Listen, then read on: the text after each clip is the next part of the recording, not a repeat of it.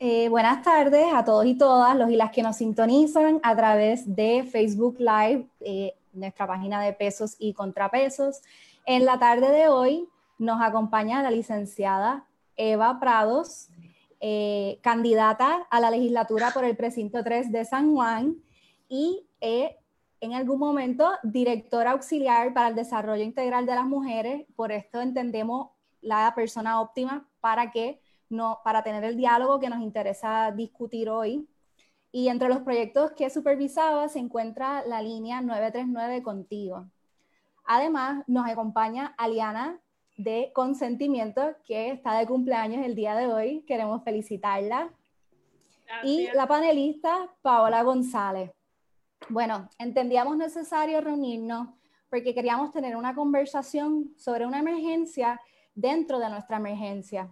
Se trata de la situación de violencia de género que se ha visto agravada dado las medidas de aislamiento y de toque de queda que ha sido impuesto por la gobernadora. Eh, entendía que hace una, vi una noticia que hace al 31 de agosto se habían registrado dos asesinatos, luego se le sumaron dos más. Hace apenas dos horas eh, leí una noticia de una mujer en San Germán que fue agredida por su pareja y se encuentra en estado crítico en el Hospital Concepción. Además de esto, lamentablemente en estos días eh, aconteció la muerte de Ashley Rodríguez, de 27 años, a manos de su pareja, expareja, eh, Cristian Rodríguez. En ambos casos tengo entendido que la, pues, los agresores no han sido eh, eh, detenidos al momento.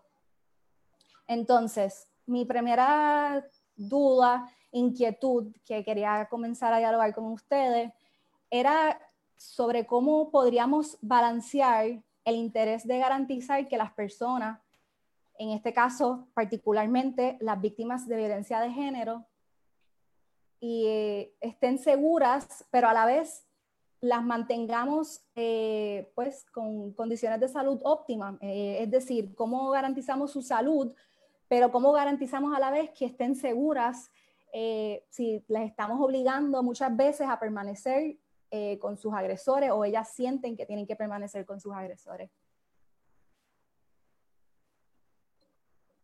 ¿Empezaría yo o Aliana? Yo.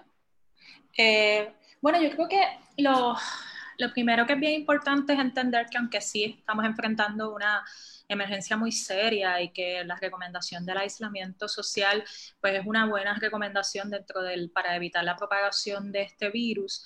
No es menos cierto también que la violencia doméstica, la violencia de género es un mal social que también amenaza la vida de, esta, de estas personas. Así que em, yo creo que tanto como feminista como, como abogada de víctimas de violencia doméstica que he visto de cerca el manejo de estos casos, em, pienso y siempre he dicho desde el día uno que los casos de violencia doméstica tienen que estar expresamente exceptuados de la orden de toque de queda. Es decir, tiene que estar claro que no aplica esas restricciones para las mujeres o víctimas en general, porque la violencia doméstica también ataca a hombres y a personas de la comunidad LGBTQ, que sepan que si enfrentan una situación de violencia pueden salir a la calle a buscar ayuda. Esto es bien importante porque, como tú has relatado en los casos que hayamos visto, eh, este tipo de violencia es más letal que, que incluso eh, cualquier enfermedad de otro tipo. Así que eh,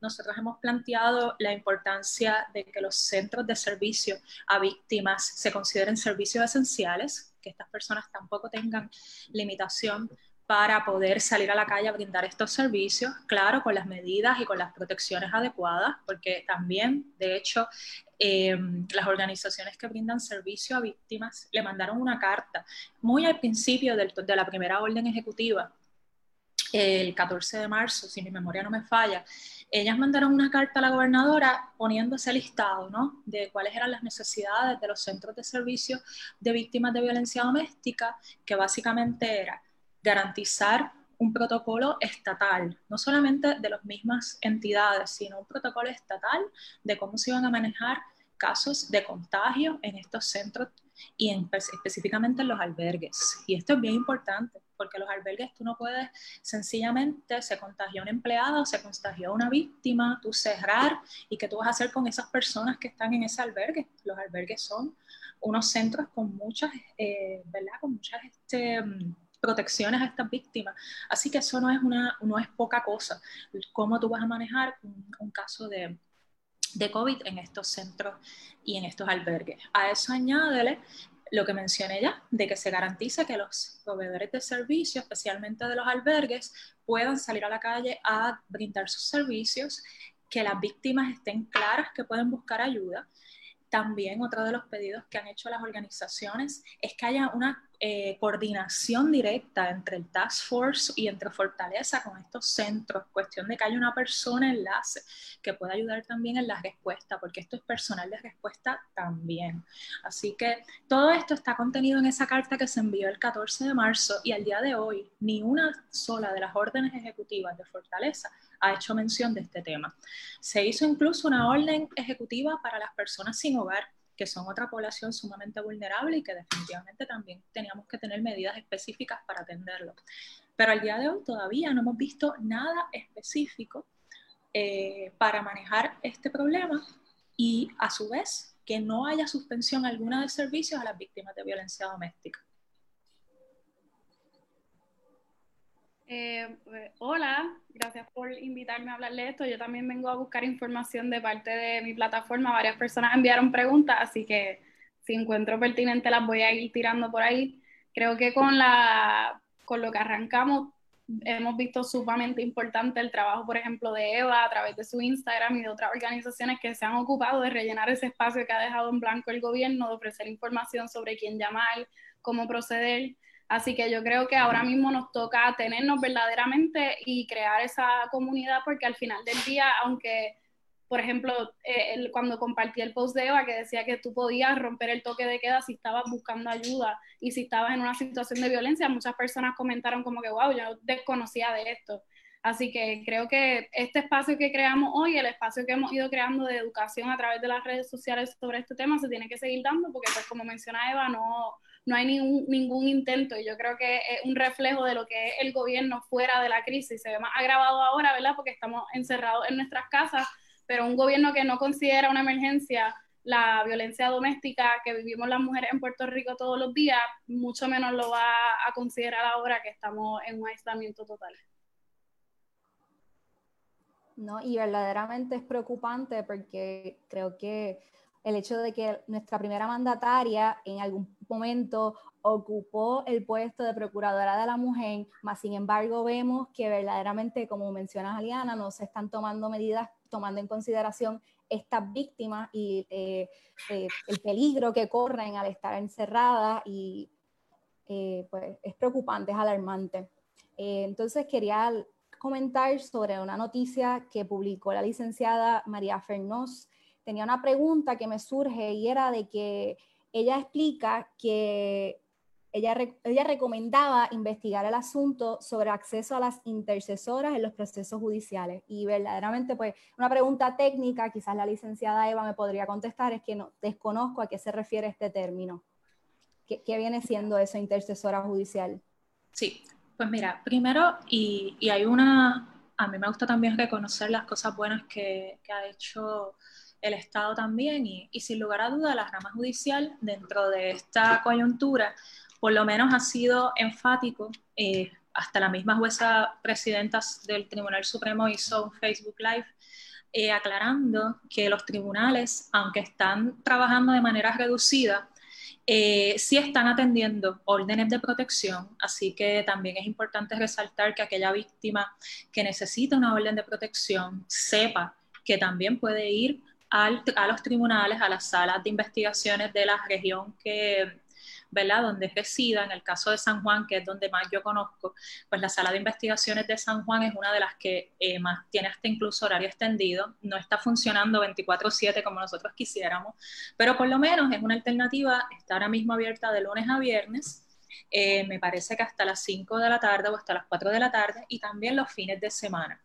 Eh, los fines de semana me parece que es de 12 a 4 de la tarde. Luego de eso puedes ir También en San Juan y, en ciertas regiones judiciales también hay una comunicación con los cuarteles. Y los cuarteles también pueden solicitar la orden de protección y lo que hacen es que se hace una comunicación con un juez que está on call, que está de turno, pendiente para ese proceso.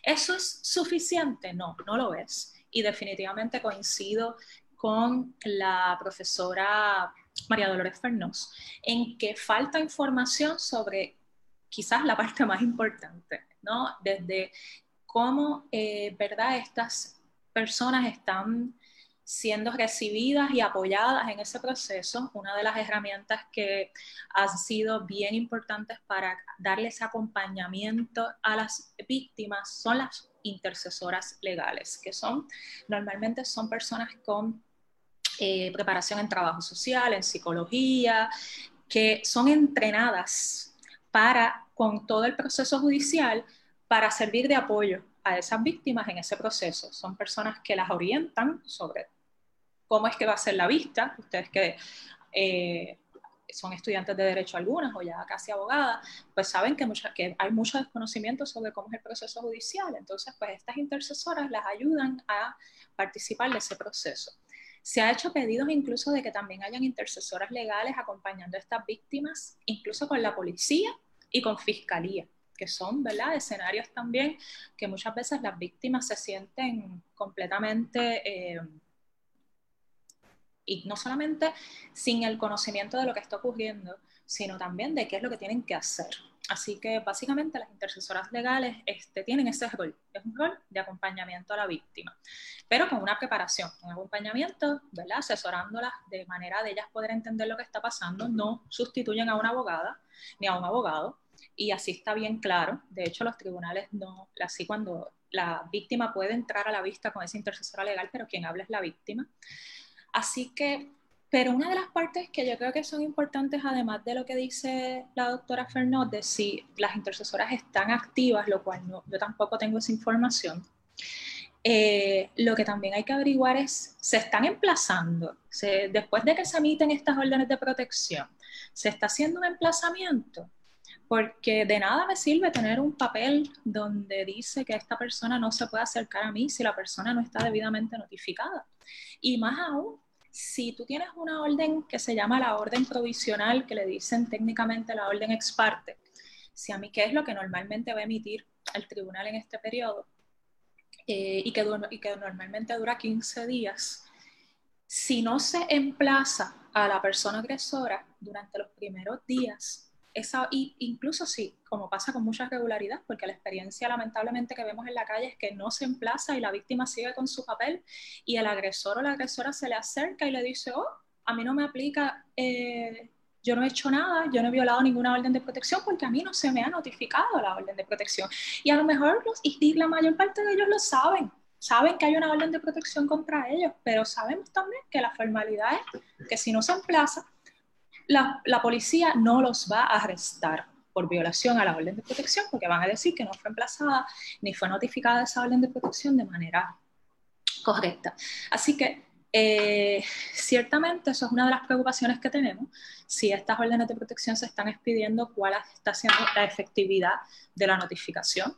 La efectividad de la respuesta de la policía, ya que la prioridad ahora parece ser los arrestos de personas que violan el toque de queda, si de verdad se le está dando instrucciones a la policía y eso está ocurriendo en la realidad, de que eso es parte de las prioridades en, las intervenciones de la policía. Y eh, otra de las eh, que también me gustaría aprovechar para aclararlo, sí también tribunal dijo que aquellas órdenes de protección que fueron emitidas antes del toque de queda pero que su fecha de vencimiento era durante este periodo, sea una orden de exparto, sea una orden final, eh, eso sí se extendió el periodo de vigencia. Pero de nuevo, si estas órdenes no habían sido emplazadas antes del toque de queda y siguen sin emplazarse en el toque de queda, pues realmente la víctima sigue todavía desprotegida.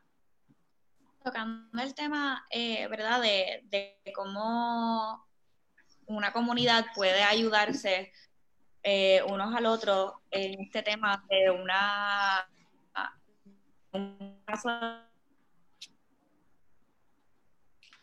violencia doméstica. eh, ¿verdad? Cómo está el toque de queda y son, como comunidad nos podemos ayudar, también están hablando eh, en las noticias de el buen vecino, cosa de que si escuchas algunos gritos, eso para mí, en mi opinión, es más de lo mismo. Y entiendo que como comunidad podemos hacer más. Igual que buscamos eh, sosiego y, encontramos algunas formas de cómo eh, conducir la emergencia, eh, dejándonos llevar por lo que están haciendo otros países que ya han pasado por esto, pues de igual manera nosotros no somos el único país que está sufriendo por, por casos de violencia doméstica y que se están propagando cada día más, sino que esto también está pasando y pasó en China y en México, en todos los lugares que está pasando el COVID y que ahí podemos adoptar, por ejemplo, en España, eh, eso les da a ellos la señal de que pues tienen que llamar a la policía porque esta mujer está en peligro y está pasando por alguna situación. Así que, ¿qué podemos implementar aquí en Puerto Rico que haya funcionado en otros países para que entonces nosotros, eh, ¿verdad?, podamos ayudar a las mujeres que están pasando por esto en nuestro país.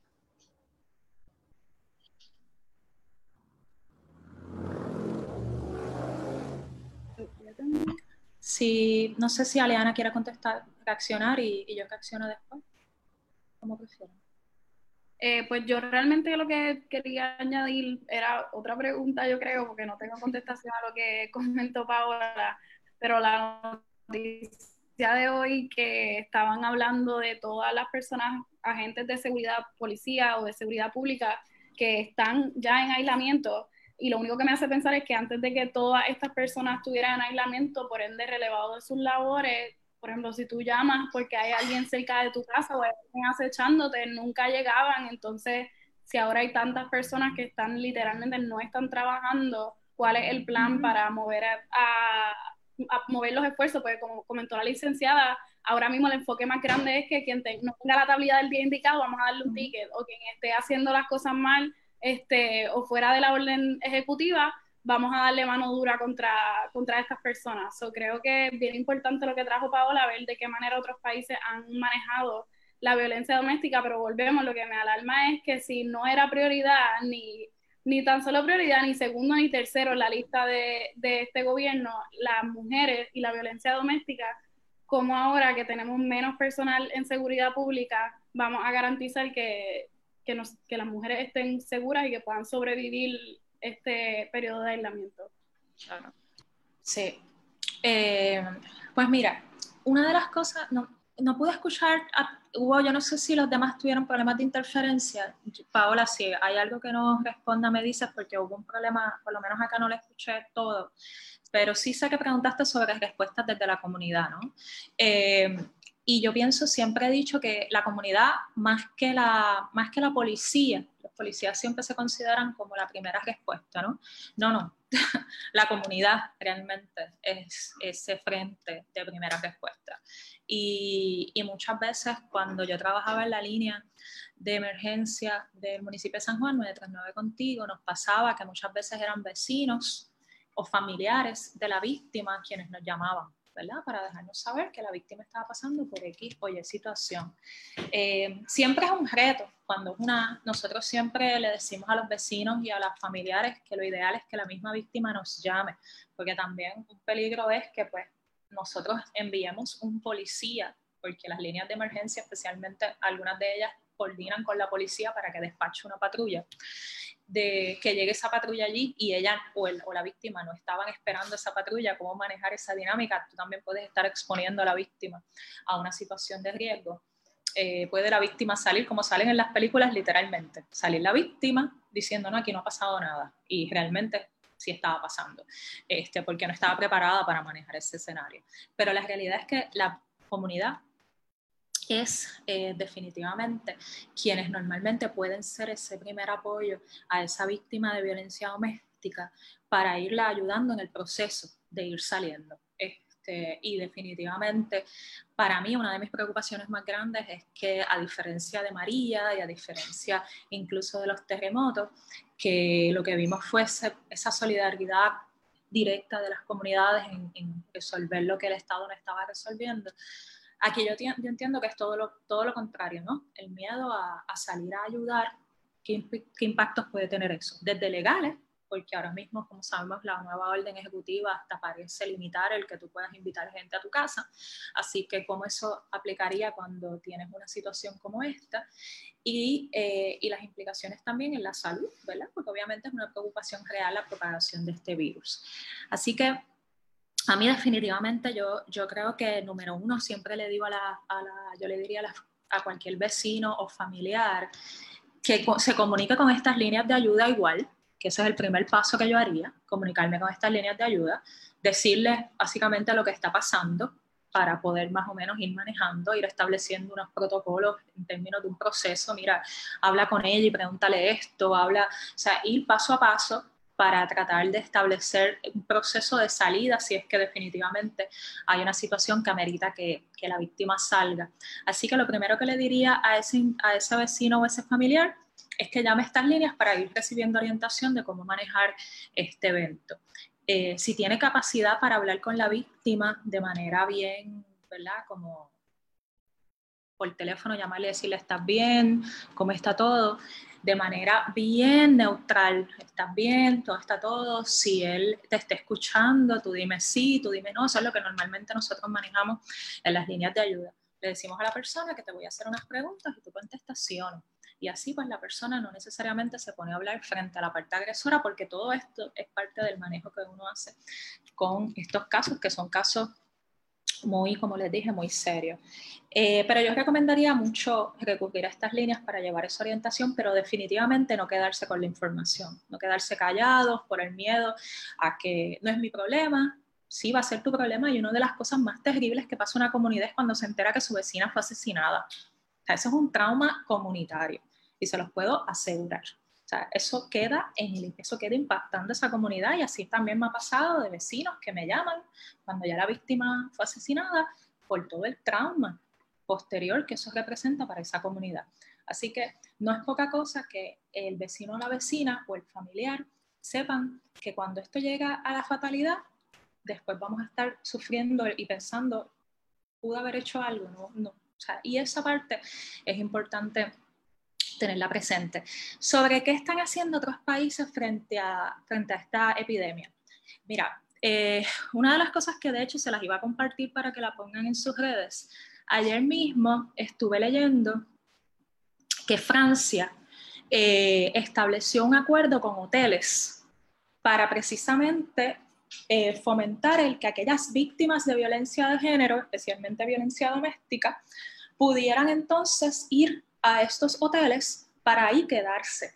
Y, ¿verdad? Y es una alternativa de vivienda que cumple con los protocolos ahora mismo, ¿verdad? Porque estamos diciendo que no podemos necesariamente poner a una persona en la casa de otra para evitar la propagación, pues entonces, y tenemos hoteles ahora completamente vacíos y tenemos recursos económicos, porque también podemos hablar sobre los recursos económicos que sí tiene el gobierno para responder a esta crisis, pues mira, llega a acuerdos con hoteles y que estos hoteles también con protocolos de seguridad y de salubridad con sus empleados pueden abrirse para servir de vivienda temporera a las víctimas de violencia doméstica, a las personas sin hogar, con la seguridad y con los protocolos que se tienen que requerir. O sea, pero ahora mismo eh, el Estado tiene una responsabilidad de garantizar la seguridad de estas víctimas igual que la responsabilidad que tiene de protegernos del virus. Entonces te quería preguntar un poco, licenciada, eh, ¿cuál, es el procedimiento luego de que una eh, llama a estas líneas para orientación? Eh, ¿Qué tipo de información ofrecen o qué, una puede esperar cuando, aparte de, como mencionaste, las preguntas que se hacen para tratar de ayudar a la víctima, qué, qué puede una esperar cuando llama a este, a este centro de llamada? Bueno, eh, mi experiencia tanto con 939 Contigo como la línea también de ayuda del Centro de Víctimas de Violación, el CAP, que es otra línea que también recomendamos. Eh, normalmente, tú en el caso de 939 Contigo en el municipio de San Juan, hay personal tanto preparado en eh, manejo de emociones, estudiantes de la escuela graduada de psicología, que puede ayudar a la víctima si está en un momento de crisis emocional, ¿verdad? Está llorando, acabo de tener una situación bien terrible, necesito manejar esto frente a mis hijos, ¿verdad? Que mis hijos están también, ¿cómo manejo esta situación con mis hijos que acaba de ocurrir? Pues en estas líneas casi siempre también hay personal que puede ayudarles al manejo precisamente de esa crisis emocional, a qué hacer para manejar la crisis emocional o el choque que puede tener los hijos en ese momento. Otra de los apoyos que normalmente estas líneas ofrecen es orientación legal. ¿Qué, alternativas tienes? ¿Sí? Los hechos que la víctima relata son hechos suficientes para una orden de protección o son hechos suficientes para eh, y con la gravedad que ameritan perdón, ir a un cuartel y denunciarlo a la policía, porque pues si esta persona, por ejemplo, tiene un arma de fuego, normalmente no se recomienda una orden de, de protección solamente. Si es una persona que tiene unos indicadores de riesgo, la orden de protección no es suficiente. Vamos a tener que ir a la policía y vamos a tener que pedir la intervención de la policía. Todo eso, estas líneas de ayuda te orientan sobre cómo puede ser la mejor alternativa legal que tienes en, a base de lo que estás enfrentando. Otra de las cosas que hacen estas líneas es coordinarte un albergue. Ellos precisamente son el principal enlace de los albergues. Normalmente un albergue por temas de seguridad no tienden a tener sus teléfonos eh, ¿verdad? disponibles en todos lados porque para precisamente garantizar la seguridad de las personas que están allí, tanto de los empleados como de las víctimas ustedes si un día les hago todas las historias que a mí me han hecho de los albergues, ustedes quedarían en shock de las cosas que esas trabajadoras ¿verdad? y trabajadores tienen que enfrentar. Así que eh, estas líneas de ayuda son ese enlace. Te coordinan el albergue, te coordinan la transportación para llegar al albergue, todo eso. Entonces queríamos hablar un poco sobre el proyecto de ley eh, del Senado, el 1548, de la autoría de la senadora Evelyn Vázquez, que busca establecer y reglamentar un sistema de respuesta a llamadas de emergencia en este tipo de casos por violencia de género y se llamaría eh, Llegó la hora cero, adscrito a la Oficina de la Procuradora de las Mujeres. Eh, me surge la duda eh, sobre cómo este se diferencia de las líneas que ya hay en la actualidad. Si alguna, porque, bueno, entiendo que no sé si había, hacía falta otro, no conozco, eh, no sé si nos puedas ilustrar un poco sobre esto. Sí, eh, hay varias líneas de ayuda. Yo te diría que está, como ya te mencionaba, el municipio de San Juan, que es 939 contigo, funciona 24 horas o 7 días de la semana y además de atender directamente San Juan, ellos pueden ayudar a la coordinación de eh, cualquier caso a nivel isla Está la línea también de, como les dije, del Centro de Atención a Víctimas de Violación, que también funciona 24/7. Eh, está también la misma oficina de la Procuradora, que tiene una línea, entiendo que es una línea que también funciona 24/7. Y está el 911, que el 911 también es una línea, que es una línea de emergencia, y ellos están obligados y también entrenados para atender casos de violencia doméstica. Y de hecho yo me comunico mucho con ellos para que nos den las estadísticas de los casos que reciben.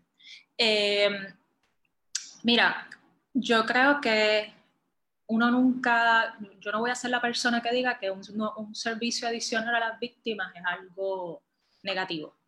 Eh, pero a mí lo que me preocupa un poco es que realmente lo que hemos visto en la práctica no es tanto la falta, como tú mencionaste, de líneas de ayuda, sino más bien es la falta de una respuesta eficaz por parte del Estado cuando surgen los casos. A mí desde el 939 contigo, una de las grandes frustraciones era que la víctima llamaba, Y, si, por ejemplo, yo podía quizás despachar una patrulla de, de San Juan, pero yo no tengo manera de garantizar que se despache una patrulla de los otros municipios. Y nos pasaba que no conseguíamos que la patrulla literalmente saliera a atender el caso porque entendía que no meritaba que ellos llegaran aunque la víctima lo estuviera pidiendo. Que no hagan los emplazamientos a las órdenes de protección, que cuando hay una violación a la orden de protección la policía nos responde, que las víctimas este, no sientan, ¿verdad?, que, que el Estado va a salir a su protección. Eso fue lo que yo viví en las líneas de ayuda. Y eso las que contesta la llamada quizás es uno de los procesos más frustrantes.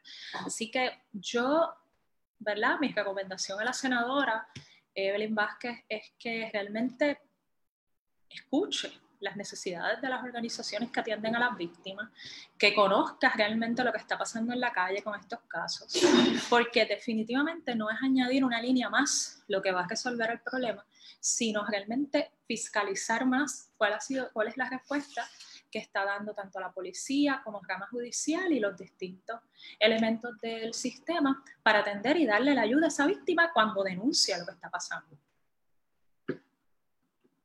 Sí, ¿no? Y a mí hasta el nombre incluso me pareció que un poco problemático, llegó la hora cero.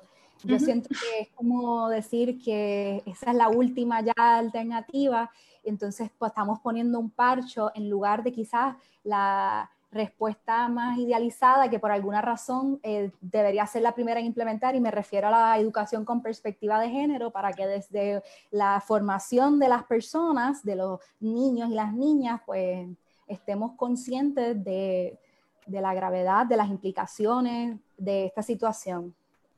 Claro, y que ellos mismos hagan ahora mismo el reclamo que estamos haciendo de que se considere un estado de emergencia, porque la senadora no está haciendo eco de eso, si eso ha sido validado por las organizaciones que están atendiendo a las víctimas, porque no estamos hablando de que se haga una orden ejecutiva o se pongan directrices claras sobre el manejo durante esta epidemia. Yo creo que al principio las organizaciones fueron quizás este, fueron generosas en términos de plantear esto va a ocurrir, advirtiéndole al Estado que teníamos que tomar medidas específicas. No, no se les hizo caso, pasaron dos semanas y miren todos los casos que estamos viendo. Ayer estaba hablando con algunas compañeras de las organizaciones y precisamente eso era lo que le planteaba ya. La predicción de ustedes se hizo realidad hay un aumento exponencial en los casos, mucho más alto de lo que fue para el periodo del año anterior, porque no es que estemos hablando de que solamente hay una incidencia alta de casos, es que es mayor a la del mismo periodo del año anterior, que también el año pasado fue que estábamos pidiendo la declaración de estado de emergencia. Así que eh, yo creo que definitivamente hay muchas cosas que desde el Senado y desde la Cámara pueden hacer para también hacer presión al Ejecutivo de que responda mejor a los casos más allá de una línea de ayuda ahora mismo. Sí, creo que cuando leí la nota también, obviamente el nombre está fatal, pero era también la manera en la que se lleva a cabo la, la presentación del mismo. Es más como, mira, este, víctimas tienen que, no se queden calladas, tienen que tomar acción. Si están en esta situación, tienen que hacer esto, tienen que hacer lo otro. Y es siempre como que poniendo la presión, entonces tampoco toma en contexto, yo lo leí, no toma en, en consideración lo que está ocurriendo no todas tienen la facilidad de coger un teléfono y de irse a otro cuarto. Muchas literalmente están de frente con la persona todo el día. So, es como que no tomar en consideración el contexto particular en el que estamos y simplemente decir que se hizo algo por hacerlo. Y estoy de acuerdo con la licenciada, ya existen un montón de líneas. ¿Por qué no asegurar que estas sean efectivas y que tengan el respaldo de las instituciones y los recursos que todos ellos poseen? So, no me parece que es como que un proyecto genuino que busca atajar, pero volvemos, la ayuda que haya, la ayuda que se acepta en estos tiempos mayormente. Y estaba leyendo que en la noticia, si no me equivoco, eh, dice que Rivera Bermúdez, no conozco quién es, pero estaba señalando sobre el hecho de que eh, pues se obliga, o sea, no le piden el consentimiento a la persona que llama para grabar su llamada y entonces estaban señalando de que esto vulnera entonces la privacidad de la víctima, de que no está prestando, pues valga la redundancia, su consentimiento para, y entonces que eso podría ser un disuasivo incluso de llamar, porque eh, no, no, ¿quién más asegura que esto va a permanecer privado? ¿Para qué va a ser utilizada esta grabación? No, claro. Y no tanto eso, sino que también, perdóname, eh, para añadir que puede ser esa información utilizada en cualquier caso civil o penal la información que, o sea, la, la llamada, la, el recording de esa llamada telefónica.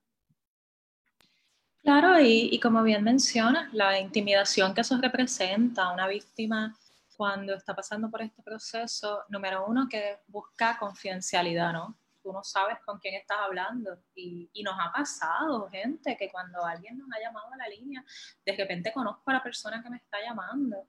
Eh, eso inmediatamente tiene que levantar una bandera roja porque tú sencillamente tienes que proteger también la intimidad de esa persona y decir, no, yo no puedo manejar este caso, o darle, o, o, o identificarte y decirle a la persona si quiere, y eso puede ser eh, que la persona enganche, porque realmente quiere confidencialidad, no quiere que esa información eh, necesariamente salga a la luz, y menos cuando estás creando confianza con esa víctima, de que puede llamar a esa línea y como está mencionando la compañera, sabemos que eso es información que dentro de un proceso se podría solicitar. Así que eh, definitivamente es también la falta de experiencia en el manejo de estos casos. Nosotros incluso las, las recomendaciones en línea de ayuda de Estados Unidos es que tú ni siquiera le preguntas el nombre a la víctima. Tú sencillamente, y eso era una, cuando entrenábamos al personal de la línea, siempre había un choque al principio, ¿cómo que no le voy a preguntar el nombre a la víctima? ¿No? Pues tú quieres ganarte la confianza de esa persona. Y eso son recomendaciones de líneas de ayuda de mucho tiempo en Estados Unidos, que eso fue lo primero que nos dijeron. Ustedes preguntan el nombre de la persona cuando te llama. Y esto, víctimas de agresión sexual y víctimas de violencia doméstica, en los dos casos. Y nosotros, ¿cómo nos vamos a preguntarles? Tenemos que identificar, no, al principio no tú hablas con la persona, tú dejas que la persona te cuente lo que está pasando y, si le, y le preguntas con permiso. Entonces, si le tienes que dar algún tipo de servicio y seguimiento, como puede ser coordinación de un albergue, como puede ser este, darle algún acompañamiento activando intercesoras legales, ahí pues obviamente necesitas el nombre de la persona y, y para identificarle y dar ese seguimiento. Pero eso es precisamente estrategias para poder apoyar a estas víctimas en ese proceso. Y quiero resaltar un poco de lo que dijo Aliana, y es la algo que uno aprende también, como uno dice en la calle, atendiendo a víctimas de violencia doméstica, es que ningún caso de violencia doméstica es igual que el otro. Eh, tendemos mucho a, a, crear como perfiles de cómo es el comportamiento de las víctimas.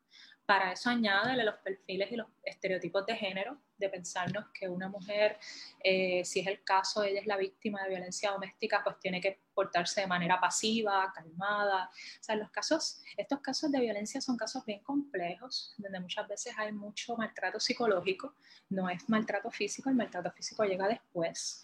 Eh, y cada caso hay que respetar también la toma de decisiones de esa víctima y de esa mujer, porque ella es la que realmente conoce o él conoce cómo es que se, se da la, la dinámica. Así que, y en términos prácticos, si usted no, si usted en ese proceso no va eh, respetando la toma de decisiones de esa víctima, no tampoco la va a poder proteger porque al final la víctima va a sencillamente dejarle confiar en usted, no le va a decir lo que está pasando y usted no va a poder seguirle ayudando. Así que esas son cosas que uno aprende en el camino y, te das cuenta que con la empatía y con el respeto a la toma de decisiones de esa víctima y el respeto a su intimidad, vas a poderle ayudar y esa víctima en el proceso va a salir del problema de violencia. Eh, ahora, la compañera Paola González quería puntualizar sobre la situación en los albergues.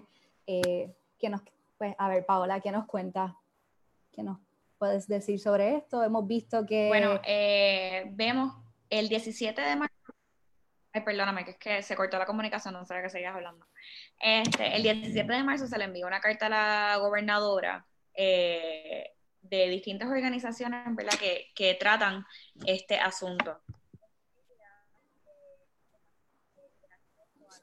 creo que con Paola, tenés que, no te escucho, no sé si las compañeras tampoco, no sé si fue que se despegó el micrófono. Pero me escuchas ahora. Perfecto, sí, es que estos tecnicismos de grabar en toque de queda es, interesante.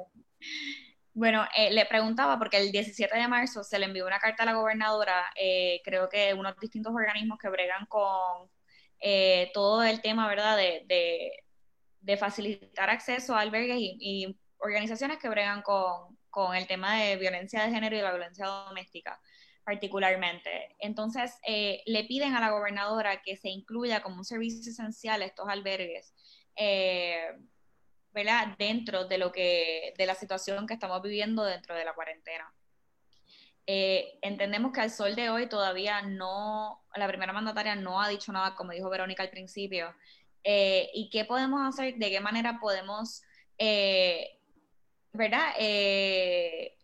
Eh, manejar esta situación y también menciona eh, la noticia que hago referencia sobre las pruebas de coronavirus, eh, cómo podrán costearlo las mujeres que pues no tienen acceso a ella de manera gratuita por ser personas inmigrantes.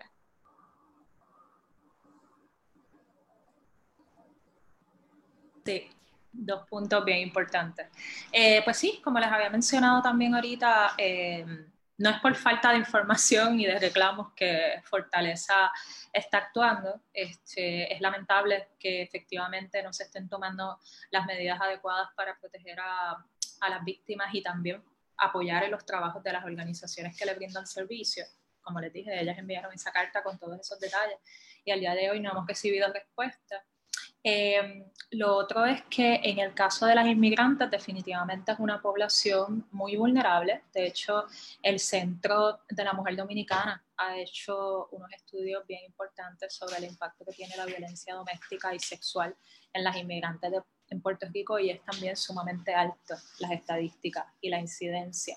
Y uno de los grandes problemas es que, eh, imagínate, en el caso de ellas, muchas veces por la barrera cultural, que no necesariamente es la de idioma, es hasta la cultural, de no necesariamente conocer cómo es que funciona el andamiaje legal y judicial, pues muchas veces toleran, ¿verdad? Y se mantienen en esta relación de violencia por más tiempo que las víctimas este, con ciudadanía y más para el miedo de que si denuncian lo sucedido puedan ser se pueda llamar inmigración y son deportadas y es lo que psicológicamente, psicológicamente también utiliza la parte agresora para someterla a su voluntad diciéndole si me deja si haces algo de lo cual este, yo me moleste contigo o no haces lo que esto te estoy diciendo, te quito a los hijos y te deporto. Y yo no sé ustedes, pero yo les puedo asegurar que esas dos frases, me quedo con los hijos y te deporto, puede hacer que una persona se someta a lo que sea. Y eso es lo que yo vivo con mi, también con muchas víctimas inmigrantes que al día de hoy siguen sufriendo por, por eso, por el miedo de que las deporten.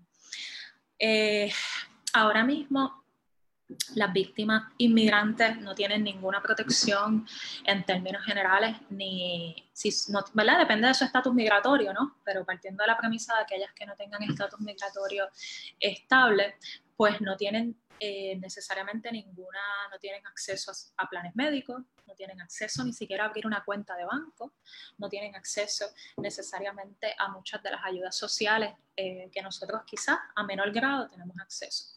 Eh, sí, en términos generales, las víctimas pueden buscar ayuda en la policía. La ley 54 específicamente dice que la policía tiene que responder en estos casos y no deben de ninguna manera reportar estas eh, víctimas a inmigración. De hecho, no tienen que preguntarle sobre su estatus migratorio. Eso no tiene que ser un issue el cual le preguntan. Y ellas pueden mantenerse sencillamente calladas y decir nada sobre su estatus migratorio. Igual la rama judicial tiene que poder responder. Pero en términos de los sistemas de salud, tienes un punto bien importante y es cómo podemos garantizar que esas inmigrantes puedan tener acceso. Eh, hay, esto, hay municipios, y yo por ejemplo conozco que el municipio de San Juan tiene su propia política para el manejo de, de, sus CDTs y de su sistema de salud. Y el CDT de Río Piedras, que es uno de los CDTs que está brindando estas pruebas, sé que no pide el estatus migratorio de las víctimas. Así que aquellas víctimas de San Juan que ustedes conozcan, que sean inmigrantes y que tengan miedo de estar a lo mejor contagiadas, o un inmigrante que no sea víctima en general, cualquier inmigrante, ¿no? Que sienta que, tiene los síntomas, pues puede ir al CDT de Río Piedras y ahí ni le van a preguntar su estatus migratorio y entiendo hasta donde sé que las pruebas son gratuitas. Pero eso es un tema bien importante. ¿Qué pasa en los demás municipios? ¿Qué pasa en el Departamento de Salud? ¿Se está adoptando las mismas políticas? El gobierno lo puede hacer. Cada estado tiene autoridad para hacer este tipo de cosas no están limitados por los fondos federales ni les tienen prohibido dar este tipo de, ayuda. Cada estado puede reglamentar para poder facilitar eso. Entonces le preguntaba sobre respuesta en otros municipios. Me surge la duda de si hay espacio, hay albergue eh, para las víctimas en otras partes de la isla, no necesariamente en San Juan, en el oeste. Si nos podrías hablar un poco de algunos de ellos. Sí, hay albergues en toda, digo, deberían haber más. no te voy a decir que hay suficientes albergues, pero hay albergues en toda la isla. Sé que hay albergues tanto en, en San Juan, hay, está Casa Julia, en el norte está Overhood, eh, también hay Casa Julia en otras áreas de, la isla. También este, está... Eh, ay, se me falta, el nombre me falla, hay unos que sirven en Mayagüez, que es Capromuni, sí, Capromuni, que es otro de los centros que también dan apoyo a víctimas. Eh, pero en estas mismas líneas de ayuda, tanto las, que, las tres principales que te mencioné, se puede, se le puede hacer la coordinación, deberían de poder hacer la coordinación a nivel isla eh, y, se hace ese contacto. ¿Cuál es el albergue, verdad, que las puede recibir? Es muy común y, y es bien importante que lo sepan también, que los albergues como medida de seguridad prefieren recibir víctimas de otro municipio. ¿Por qué? Porque así también eh, tú lo que buscas es alejar a la víctima de su agresor, así que no puedes poner el albergue en el vecindario donde, o cerca de donde vive la víctima. Así que estos albergues también las reciben con sus hijos e hijas, así que no piensen que se van a separar de sus hijos, sino al contrario, pueden eh, eh, pueden ser recibidos en estos albergues con sus hijos o hijas y todo eso se coordina a través de estas líneas y se ayuda con el traslado.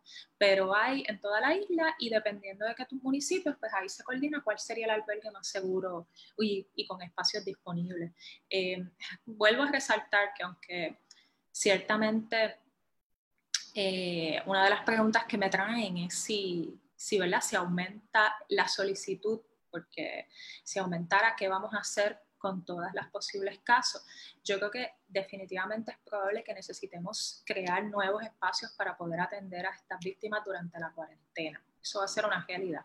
Eh, no tanto porque yo, yo, pienso que los albergues tienen una función muy específica, que también es atender a aquellas víctimas con incidentes que tienen un nivel de letalidad que también requieren este tipo de protección pero a lo mejor tenemos víctimas que no necesariamente necesitan la seguridad con albergue de este tipo provee, pero necesitan salir de donde están.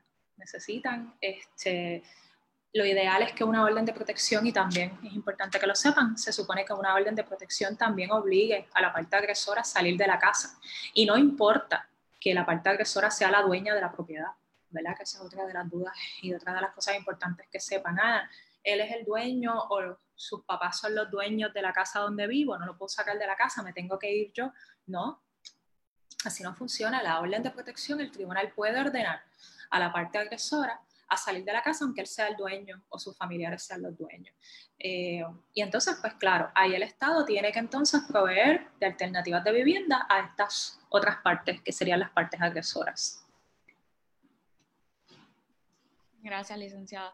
Eh, Aliana, tenemos entendido que tienes unas preguntas que, que fueron dirigidas hacia ti en, en la plataforma de, de, consentimiento. ¿Crees que las puedas compartir con nosotros? Sí, eh, la primera era que creo que la licenciada acaba de contestar más o menos qué espacios estaban abiertos y estaban preguntando si debido a la cuarentena estos albergues habían cerrado o si estaban todos de la misma con el horario regular, así que esa era una de las preguntas. Otra pregunta era de qué manera podemos, un poco la discusión que tuvimos sobre la, comunidad y educación comunitaria sobre este tema, eh, porque muchas personas, como estamos en esta emergencia, pues se enfocan en que esta es la única prioridad y todo lo demás pasa a ser secundario o no existe, y de qué manera podíamos establecer pues algún tipo de check-in con nuestras comunidades, identificar quién puede estar más vulnerable y a quién estar encerrado en sus casas, pues necesitarían algo más. Así que básicamente educación, de qué manera podemos seguir educando y establecer tácticas eh, comunitarias para protegernos no solamente de esta crisis de salud pública, sino también pues de esta crisis de violencia de género. Sí, todos los albergues hasta ahora están funcionando. Eh, que yo tenga información, ninguno ha tenido ningún eh, caso todavía reportado de coronavirus, pero precisamente, y sé que eh, de las cosas que tengo información, la oficina de la procuradora ha pedido, ha sido protocolos en estos centros, pero la realidad es que precisamente el Estado necesita también proveerle de los recursos necesarios y que esas coordinaciones ayuden para cualquier otro detalle, pero los albergues están funcionando. Eh, yo creo las líneas de ayuda también. Es importante que se sepa que por lo menos las líneas de ayuda sí están claramente exceptuadas de, de los, del toque de queda, porque entre las excepciones están los centros de llamada. Y pues las líneas de ayuda caen como centro de llamada, ¿no? Así que eso es lo que uno ha hecho, ¿no? Jugar un poco con la interpretación de la orden ejecutiva, pero sin lugar a dudas, eso es acá el ejercicio que hacen los abogados, de hacer una interpretación y si a mí el albergue me llama y me dice, mira Eva, ¿qué yo hago con esto? yo, tú caes como emergencia, los casos de violencia doméstica caen como emergencia y tú tienes que ser un servicio esencial para atender a eso en esos casos. Así que, pero cómo lo vemos en la práctica y si la policía está interviniendo y cómo lo están manejando y ahora con el tema de las tablillas, pues es el reto que queremos evitar y, y esa es la preocupación que tenemos. Pero hasta ahora todos los albergues están funcionando. En el caso de aquellos eh, organizaciones que daban servicio ambulatorio, que es que no, no, no, proveían albergue, pero daban servicios psicológicos o legales o lo que sea, pues ellos entiendo que están funcionando de manera remota y muchos han estado compartiendo sus teléfonos, yo se los puedo compartir para que ustedes si quieren compartirlos en sus redes, pero uno de los grandes retos es precisamente que debería estar el gobierno promocionando todos estos teléfonos, ¿verdad? haciéndolos accesibles en las herramientas de distribución y de, y de información. Así que eh, el trabajo comunitario, yo soy fiel creyente de que tenemos que como comunidad crear nuestros propios planes para atender estos casos.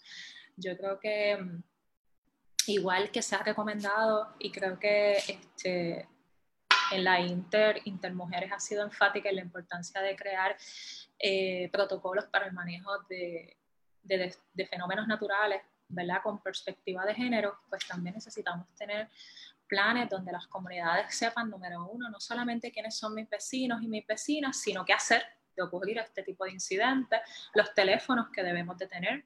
Una de las recomendaciones que yo les hago siempre al liderato comunitario es compartir estos teléfonos, tener los teléfonos de a dónde llamar, eh, nunca negarle ayuda a una víctima, menos por el miedo de contagio, como les dije. O sea, el riesgo de un caso de violencia doméstica es sumamente letal. Así que no podemos, ¿verdad? Por miedo al contagio, siempre tomar nuestras medidas de seguridad, tratar de, de, ¿verdad? de seguir los protocolos que hasta ahora nos han recomendado. Pero, pero sí siempre he, sido creyente de que podemos y lo podemos utilizar para temas de otro programa. Eh, y ahí pues yo puedo traer quizás ejemplos de planes comunitarios para que nos ayuden a cómo entonces como comunidad podemos responder de manera más organizada y coordinada para darle ese apoyo informado a las víctimas.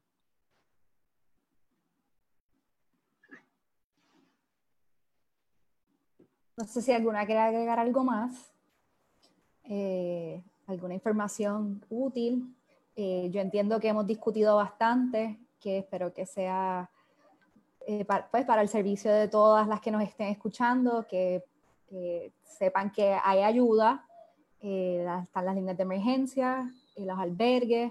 Eh, vamos a estar compartiendo la información, así que licenciada, si cuando terminemos la videollamada nos las hace llegar y a través de nuestra página, también sabemos que Aliana en su página de consentimiento ha compartido información muy útil, Eva Prados también, la licenciada, a través de sus páginas.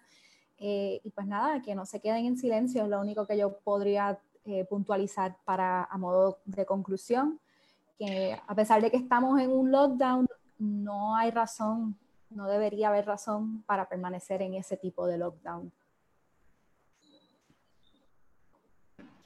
También Aliana y cualquier persona que, si ustedes reciben algún, algún caso, alguna consulta en sus redes, que sé que ustedes a veces alcanzan a más gente y y que muchas veces también los las redes sociales pueden ser una herramienta de comunicación para estas víctimas, porque muchas veces no pueden hablar por teléfono y pueden escribir un mensaje. Eh, si eso es así, pues también se pueden comunicar conmigo. Este, yo no, puedo, no necesariamente puedo poner mi teléfono en las redes, pero sí se los puedo dar a ustedes y pueden utilizarlo de ustedes recibir casos y ahí vamos ayudando en, en, cómo irlos manejando, además de, la, de lo que sea la información que ustedes vayan publicando pero definitivamente algo que todavía es una tecnología que, que, no necesariamente todos los centros de llamadas tienen, aunque yo creo que con este proceso lo van a ir estimulando más, es precisamente tener personas en las redes para ayudar contestando en los inbox, sabes que las redes también es una herramienta muy poderosa.